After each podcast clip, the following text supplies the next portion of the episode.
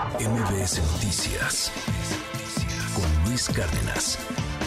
Las 9 con 55 minutos, hoy es viernes de Cultura Digital con la doctora Laura Coronado.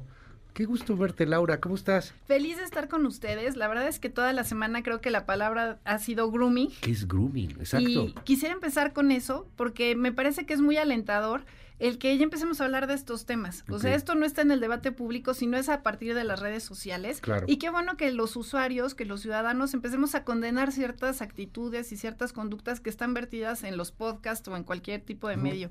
Y bueno, lo primero que me gustaría es qué es el grooming, ¿no? Porque Claro. muchas veces se distorsiona o se piensa que es una conducta frente a otra y se confunde con abuso, con violación o con estupro. Entonces, no es lo mismo Dorian Gray que Christian Grey. Los dos son protagonistas de novelas, pero uno es de 50 Ajá. sombras de Grey y el otro es del retrato de Dorian Gray. Entonces, el grooming es una conducta que realiza un adulto para ganarse la confianza de una niña, de un niño o de un adolescente a través de redes sociales, con un propósito que es el de obtener algún beneficio sexual. Entonces puede ser en el mundo físico o en el mundo virtual o en ambos. Ok. Lo que vivimos con este influencer y que dio pie a que estuviéramos hablando de este tema, en realidad no es grooming, es estupro, que son relaciones entre un adulto y una menor de edad, pero mayor de 12 años.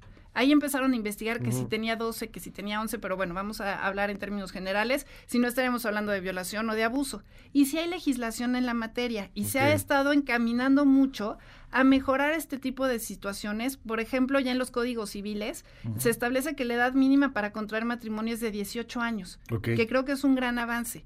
Y esto es porque antes se permitía que fueran entre menores de 14 y 16 y se normalizaban Y si ciertas tenías conductas, relaciones sexuales y te casabas, no había bronca, ¿no? que era una figura muy romántica que era Sí. la del rapto. Ajá. Pero cuando tú lo ves, no con los lentes del siglo XIX o principios del siglo No, pues, XX, está cañón que sino- sigamos teniendo esa ley. si no lo ves como si Jorge Negrete me raptaba, qué padre, ¿no? Ajá. Pero ahora estás hablando de un secuestro Claro. y que la sanción sería casarte con tu secuestrador. Así es. Entonces, eh, es, es una evolución la que hemos tenido y qué bueno que hablamos de estos temas.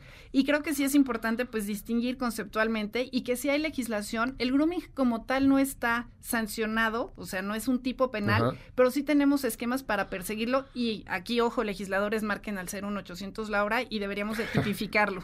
Oye, en tu libro Familias Enredadas platicas mucho de estos temas, el cuidado para los chavitos, el cuidado para los niños, porque luego los dejas ahí con la niñera digital, como le llamas a la, a la tablet, al celular.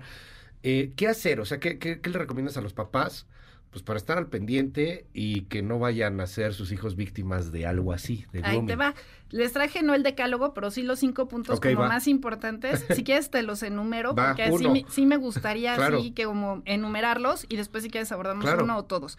El primero de ellos es configurar bien los dispositivos. Si es un dispositivo que va a usar un menor de edad, poner los controles parentales. Ujú. Ahí, ojo, les hago este, la recomendación de Family Safe, que es una aplicación que puede ser en cualquier tipo de dispositivo. Poner contraseñas seguras. Entonces, el primero es configurar bien el dispositivo antes de dárselo. Si ya se lo diste, bueno, pues lo requisas, lo arreglas y se lo vuelves a dar.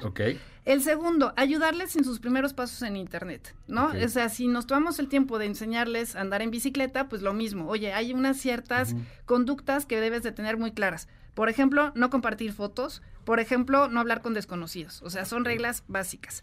El tercero es enseñarles a actuar. O sea, una vez que tú ya sabes que estás en el mundo digital, que no recibas premios, que no le des clics a enlaces que no conoces, o sea, cosas muy puntuales, que sepas cómo bloquear, cómo reportar y que pidas ayuda. O sea, esas son reglas como muy básicas. La siguiente es supervisar. No es una niñera digital, hay que tener conciencia de cuáles son los hábitos de nuestros hijos, con Ujú. quiénes están relacionándose y cuáles son sus intereses porque van cambiando. O sea, yo descubrí hace poquito que no les gustaba ya la doctora juguetes. Van cambiando, van cambiando. Y el quinto y último es que si alguien te pide algo que te incomoda, sepas Ajá. decir que no.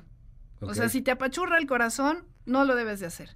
Y creo que teniendo estos cinco pasos como muy tranquilos, como muy claros, podemos tener un entorno digital muy saludable. Y ese es para la vida, ¿eh? No nada más para, Para el entorno vida. digital. Este último me encantó.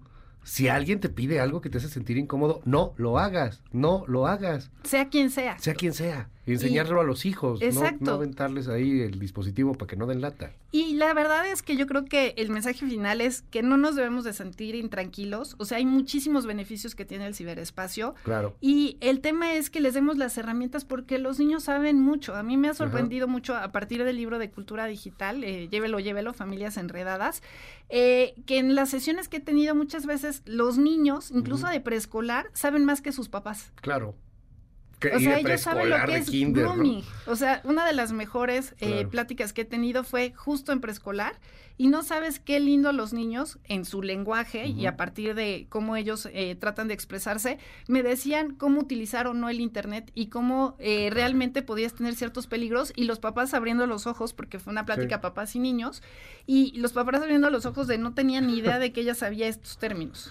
Doctora Laura Coronado, te seguimos en tu red. Mil gracias, buen fin de semana, bonito fin, en arroba soy Lau Coronado. MBS Noticias con Luis Cárdenas.